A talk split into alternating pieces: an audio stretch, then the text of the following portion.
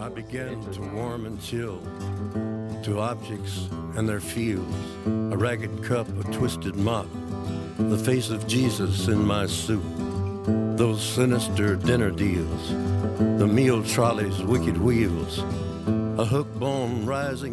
Muy bien amigos, seguimos en Preferiría no hacerlo, estamos hablando de pena de muerte con Francisco, un tema muy delicado por cierto, y vamos a, encarar, este, vamos a conversar con una persona que ha estado muy cerca de, de esta pena capital, de esta pena tan terrible. Ustedes saben que está el caso de Víctor Saldaño, es un argentino que fue condenado desde hace muchísimo tiempo, creo que en el año 96, a la pena de muerte por un homicidio junto con otra persona. Eh, y desde entonces está en lo que se conoce como Death Row, en el pasillo de la muerte, eh, condenado a muerte pero sin ejecutar. Vamos a hablar con el doctor Juan Carlos Vega, que es su abogado es este, especialista en presos políticos, terrorismo de Estado, casos de derechos humanos y este sin duda es uno de ellos. Doctor eh, Vega, ¿qué tal? Buenas noches, gracias por estar con nosotros. Gustavo, gracias a vos. Aquí estoy.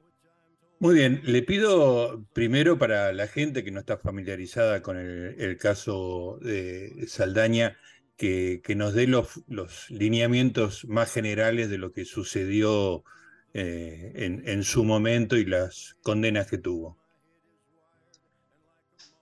El daño está en el corredor de la muerte en Texas eh, desde 1996, es decir, lleva 23 años. Para que la gente entienda, el corredor de la muerte no es una prisión común, sino que es un sitio técnico de tortura o al menos mm, de tratos o penas inhumanas y degradantes. Eso es eh, preciso lo que dice eh, el tratado de pena de muerte. Eh, en el año 1998 mm, nosotros denunciamos a Estados Unidos e iniciamos el juicio, el juicio contra Estados Unidos. Es el caso 12.254 con una aclaración, eh, nunca defendimos la inocencia de Saldaño, quiero que quede claro. Eh, Saldaño participó en un crimen de un ciudadano americano llamado Joe King. Yo estuve con la, con la señora de Paul King, con el hijo de Paul King, pero nosotros nunca defendimos la inocencia de Saldaño. Defendimos el derecho que tiene un latino, un negro, un asiático en el sistema judicial americano de ser juzgado del mismo modo que un blanco. Es decir, que nuestro planteo fue igualdad ante la ley. Sostuvimos en el año 98, y después lo probamos, que eh, el juicio de Saldaño estaba impregnado de racismo. Esto no es una manifestación política ni panfletaria. El en, el sistema procesal de Texas, y con esto espero no, hacerme muy largo, cuando a vos te juzgan por eh, un delito que puede llevar a la pena de muerte, tienen la obligación de medir lo que se llama tu peligrosidad. Eso define que te den 20 años, 30 años o la pena de muerte.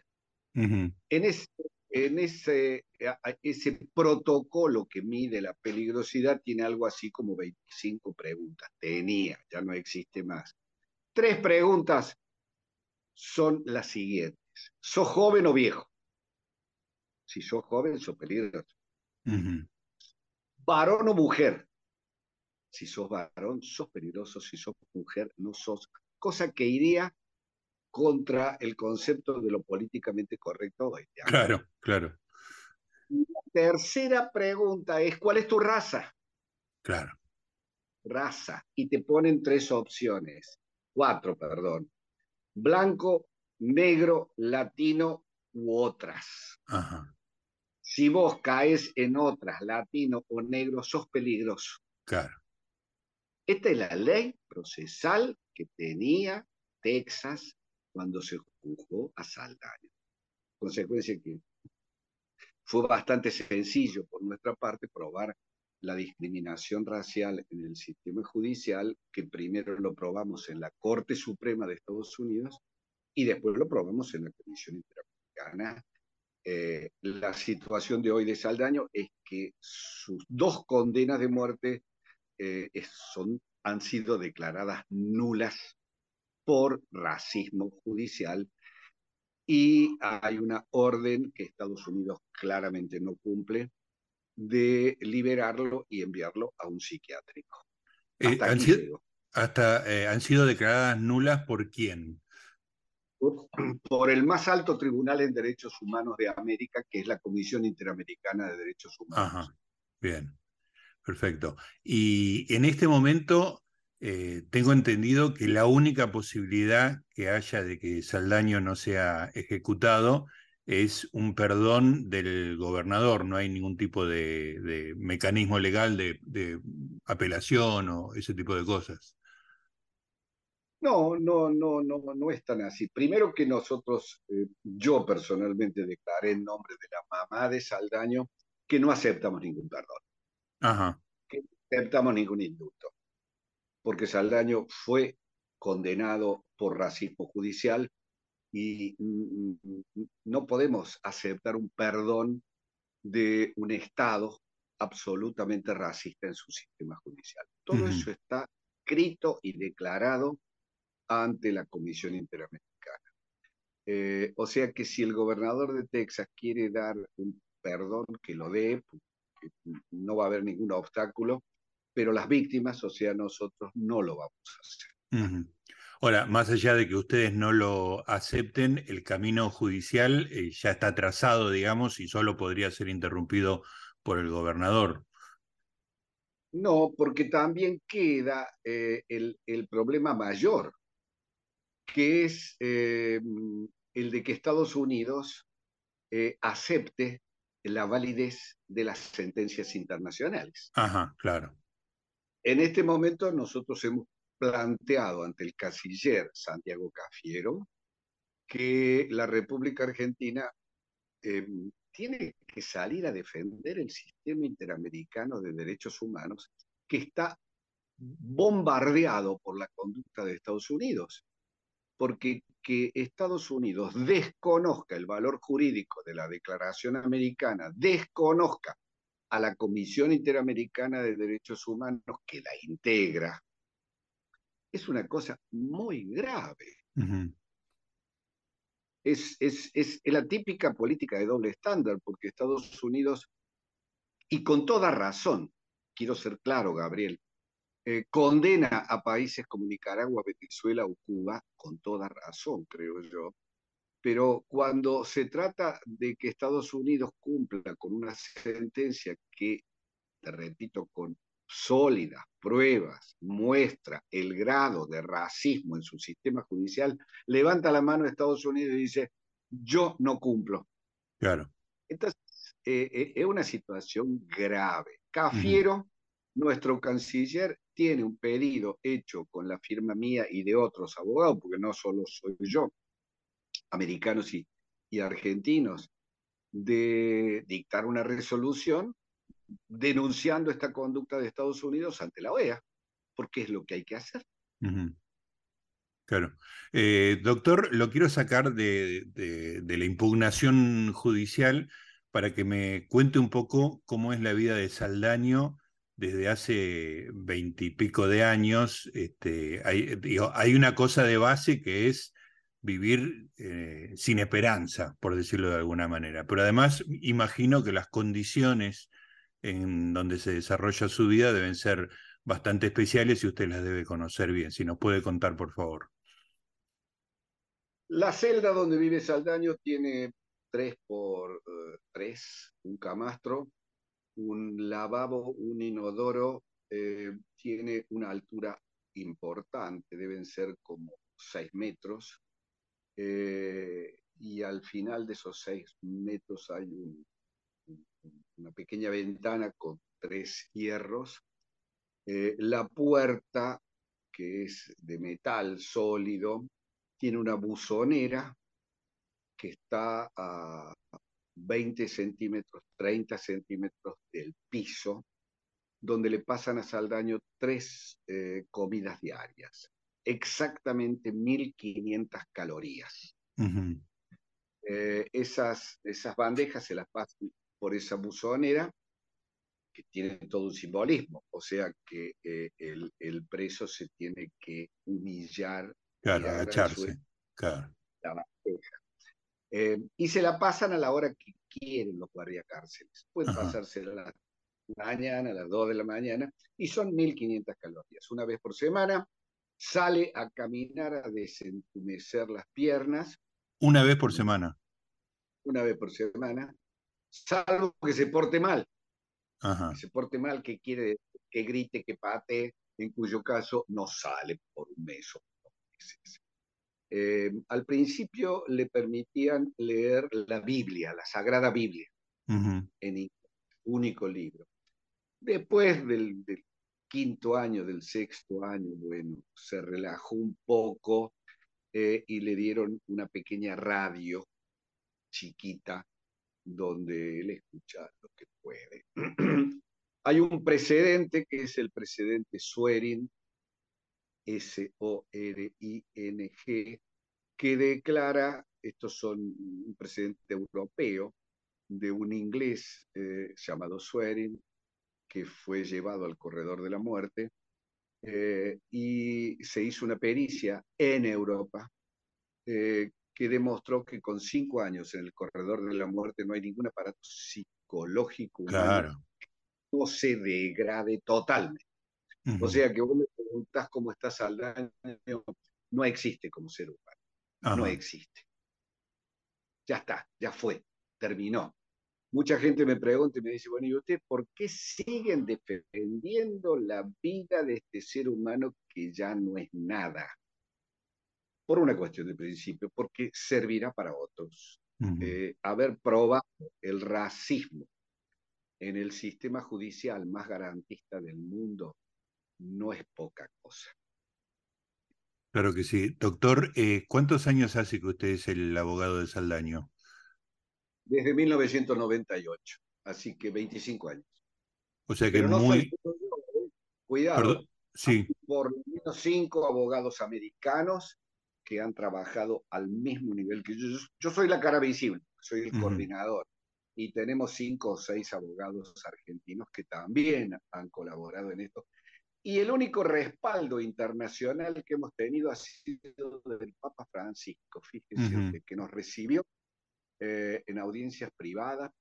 Yo me río porque hay mucha gente que se declara amiga del Papa Francisco, pero el Papa Francisco nos recibió a nosotros em, y después mandó notas oficiales em, al Departamento de Estado americano diciendo que apoyaba toda la lucha nuestra. Que, bueno, en eso estamos. Si usted me pregunta, eh, mm, capaz que, le interese saber mi opinión. Claro. Si sirve o no la pena de muerte para la seguridad ciudadana, no sirve de nada. En Estados Unidos la pena de muerte la tienen 27 estados. Y los otros 23 estados, que son 50, no tienen la pena de muerte los índices de inseguridad ciudadana son exactamente iguales en unos y en otros.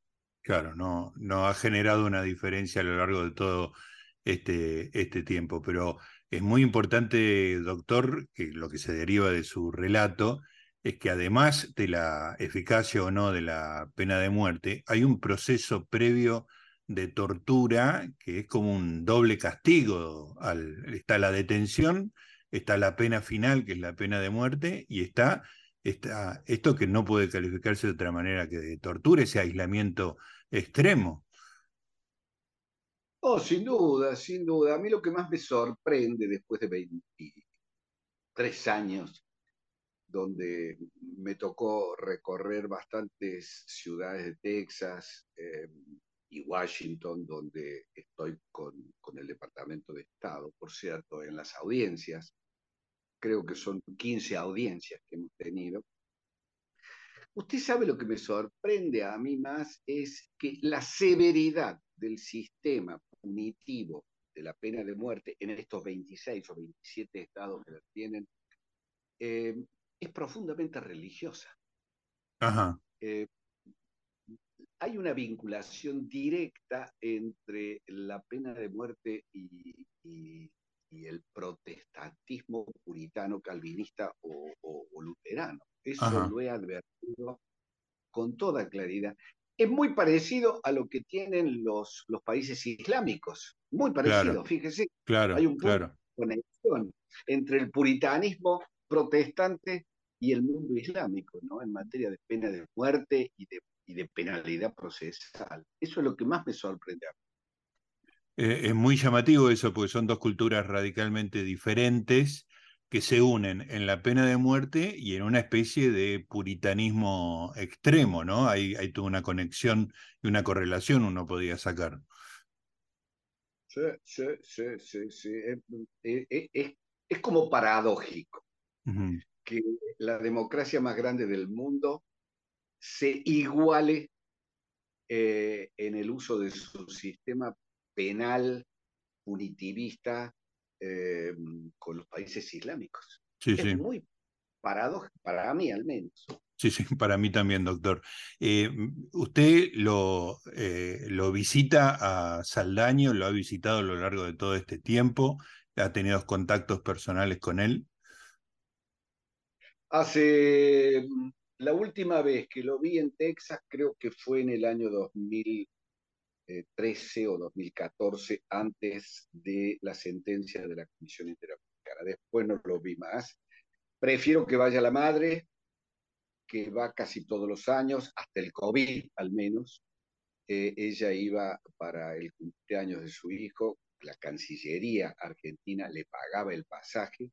Debo decir la Cancillería eh, siempre nos dio un apoyo humanitario, no jurídico ni político, porque me da la impresión de que tienen miedo, eh, salvo ahora veremos con, con, Cafiero, pero siempre tuvo un apoyo humanitario que se expresaba en los viajes de la madre y de una de las hermanas también que iba con ella. Pero yo no lo veo desde el año 12. Y a lo largo de los años en que sí lo vio, ¿usted fue testigo de, ese, de esa degradación psíquica y espiritual de, de Saldaño? ¿Vio, ¿Vio los cambios? brutalmente lo vi porque en el segundo juicio, porque el primero, este del protocolo loco, este que... Sí, sí, de las 20 preguntas. De las 20 preguntas, eh, la Corte Suprema de Estados Unidos, ahí intervenimos nosotros también, declara nulo esa condena. Entonces le dice a Texas, muchachos, pórtense bien y hagan un juicio como Dios manda. Le hacen un nuevo juicio. Ese nuevo juicio es en el 2005. El otro fue en el 1995. En ese nuevo juicio aparece un Saldaño que llevaba nueve años en el corredor de la muerte. ¿Qué hace Saldaño? Yo estaba ahí presente, o sea, lo vi. Eh, en el medio de la audiencia, él tenía eh, cadenas en los tobillos eh, y estaba atado a la silla del tribunal. ¿Qué es lo que hace? En el medio del proceso y frente al jurado, se baja el cierre de la bragueta y empieza a masturbarse. Pero, pero era lo que él estaba acostumbrado a hacer en el corredor de muerte. Por supuesto que el juez se indigna eh, y le dice, si usted sigue con estas conductas obscenas, nosotros lo vamos a tener que castigar. Y yo decía, ¿y cuál será el castigo? ¿Qué puede ser peor? Pero para que responder a la pregunta tuya, el nivel de degradación era total, absoluta. Él hizo, tuvo esta conducta, pero no para escandalizar, sino porque ya estaba fuera de... Claro, fuera de, las normas de, sociabilidad que uno practica todos los días. Ya estaba en otro mundo. Había cortado el hilito. Claro. Y esto fue, me dice, en el año 2005 en la ciudad de McKinney. En la ciudad de McKinney, eh, que fue el segundo juicio, fue ahí donde yo me quedé una semana, eh, una ciudad hermosa, como si fuese Punta del Este, eh, que tenía, creo que tres o cuatro iglesias. Ahí, ahí empecé a sorprenderme sobre el puritanismo. Claro, la correlación, claro. La cuestión de la pena de muerte y la tortura.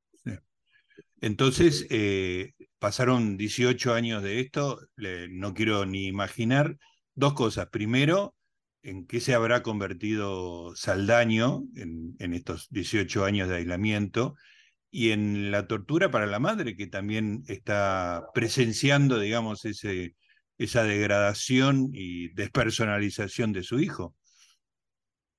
La madre es una mujer muy valiente porque si no, no hubiese aguantado. Le ayudó la religión también. Claro. Eh, pero es una mujer pobre, eh, vive con una jubilación casi mínima, eh, la ayudan las hijas, por ahí la ayudamos nosotros, pero es una mujer muy valiente. Esta conducta de decir cuando los abogados de Estados Unidos nos dijeron, bueno, sí, pero el, gobernador de Texas tiene la facultad del indulto. Yo consulté con la mamá y le dije, mire, para... Y me dijo, doctor, no acepte ningún indulto de esta gente que lo masacró, lo mató a mi hijo. Claro. Fue decisión de ella, notable. Doctor, sé, sé que tiene ocupaciones, la verdad que el testimonio es muy fuerte, es un caso que por ahí este, uno lo escuchó alguna vez y lo abandona, este, increíblemente sigue en el tiempo y me parece que está bueno conversar un poco sobre esta realidad. Le agradecemos muchísimo esta charla, doctor Vega. ¿Le puedo decir algo más para terminar? Por favor, sí, claro. No quiero escaparme de la realidad de mi país eh, en el año 2023. Eh, esos políticos que, que livianamente, livianamente opinan que la seguridad ciudadana, que es una lastimadura muy grande para los argentinos, se soluciona con aumentos de penas o con pena de muerte, están absolutamente, son absolutamente ignorantes.